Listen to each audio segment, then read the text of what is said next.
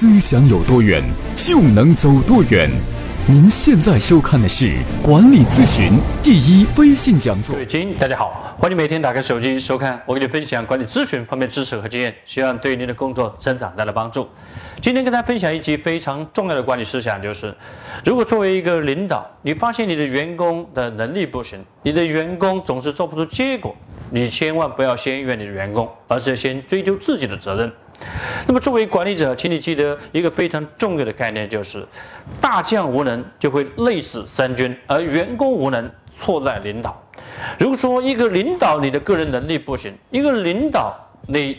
不能够带好员工，你的员工最后的绩效是由你自己的能力水平所决定的。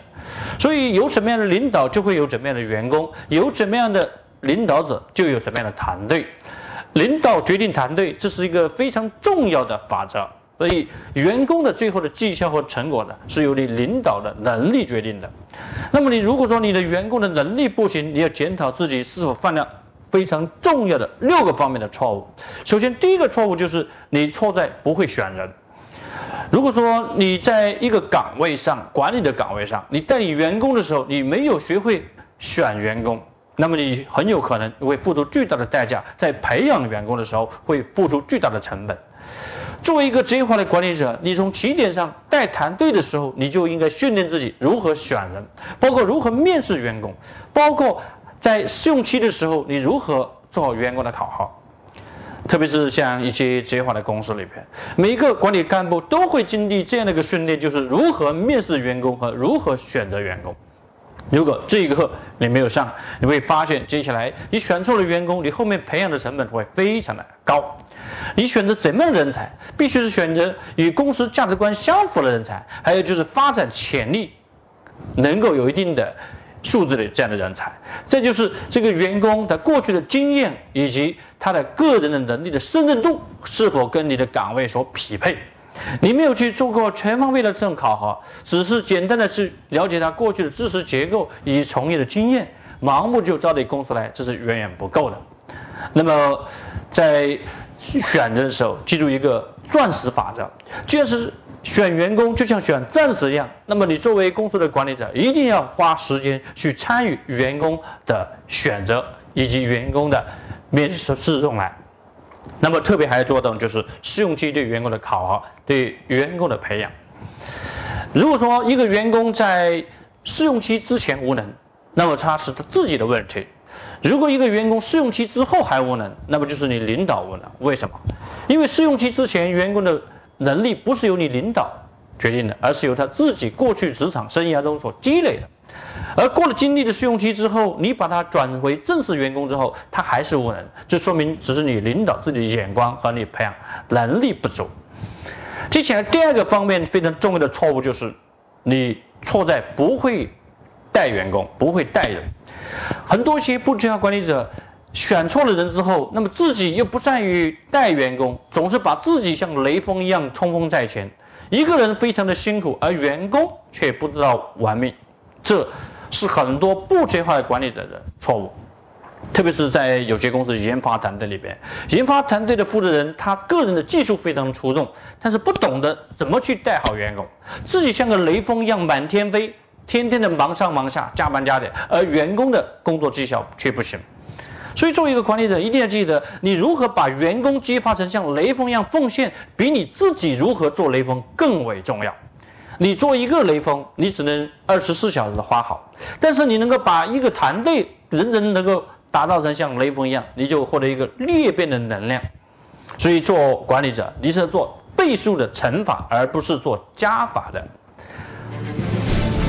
敬畏耶和华是智慧的开端，欢迎您加入思想力商学院学习社群，王国忠老师与您分享十大系列直播课程。加入社群方法：长按视频底部图片中二维码，再识别二维码，即可加入王国忠老师学习社群。广州思想力文化传播有限责任公司与您共建伟大公司。好，接下来第三个非常容易犯的错误是什么呢？就是不会用制度管人，而是用情感管人。不职业的管理者喜欢把员工的把它打造成一个江湖的文化，一个称兄道弟的文化。像这样的文化是职业化的天敌。如果用情感代替制度，你会发现，你会制度会越来越软，而情感的分数越来越重的时候呢，执行力会大打折扣。所以这也是很多不职业化的公司在职业化的文化提升不了的一个非常重要的瓶颈，就是所有的干部都有这样的认知，就用情感来代替制度管理团队。甚至用牺牲制度的代价来收买员工的情感和忠诚，这是极其不职业化的。这是第三个方面的错误。如果说你没有把前面两者做好，你又用第三个非常方的错误，最后的结果就是平庸的员工把你绑架。相反呢，你还给员工对你非常忠诚，但是始终做不出结果。所以千万不要用用所谓的情感来代替制度的管理。接下来第四个错误就是不善于培养员工。如果说你不善于培养员工，那么员工能力不足，接下来你会发现员工的绩效总是达不到要求。你培养员工最好的方式就是授权员工，让员工做事情，你鼓励员工去犯错误，让员工不断去挑战高的目标，让员工在你的授权之下能够不断的去发挥和自我挑战。千万不要在。授权之后又一竿子插到底，最后让员工没有成就感。相反呢，也有鼓励员工。那么，这是很多不职业化管理者在带团队的时候犯的第四个非常重要的错误。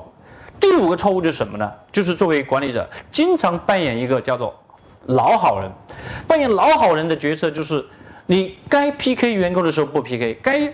批评员工的时候不批评。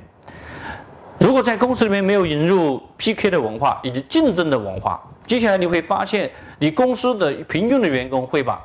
优秀的员工淘汰掉，这叫逆向淘汰。所以做老好人，一谈和气，这是带不好团队的，是做不出结果的。而职业化的管理者呢，你要善于去引入竞争的机制和 PK 的机制，让员工能量被激活，一个正确、一个好的。PK 机制，你会发现员工他会积极向上、积极进取，而会把各项的一些潜能会发挥出来。所以，在带团队的时候，千万不要扮演一个老好人的这样的错误的角色。接下来还有一个非常常见的错误是第六个错误，就是什么呢？就是经常不会去激励员工，相反呢，只是破坏的批评员工。管理就是激励激励员工的状态。你的领导是什么状态，你的员工就是什么状态。特别是像杰克韦尔奇，他非常强调作为一个管理者非常有激情，就是你要善于激发员工，让员工充满正能量的心态对着自己的工作。你激发员工向上的力量和向上进取心，是一个管理者非常重要的能力。请你记住一个非常重要的管理思想，这是 IBM 公司他们非常强调的就是，作为一个合格的管理者。你必须具备一个非常重要的能力，这个能力就是及时发现员工的工作价值，以及及时激励员工的能力。请你记住这两个及时：一个及时就及时发现员工的工作价值；第二是及时激励员工。这两个及时做好了，你会发现员工会有工作动力和热情。相反呢，你不要认为员工干得好是应该的，员工干得好是应该的，这是从员工的角度上讲，这是他的责任。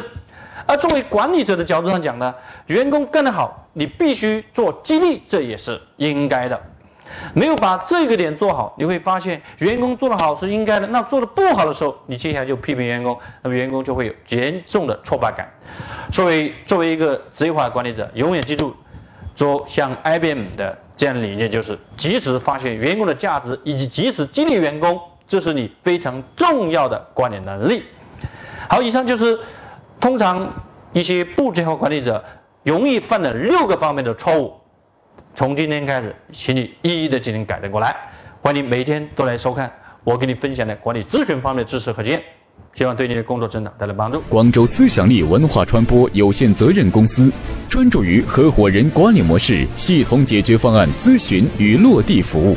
欢迎您参加思想力公司每月举行的合伙人管理模式系统解决方案。高管总裁班，思想力与您共建伟大公司。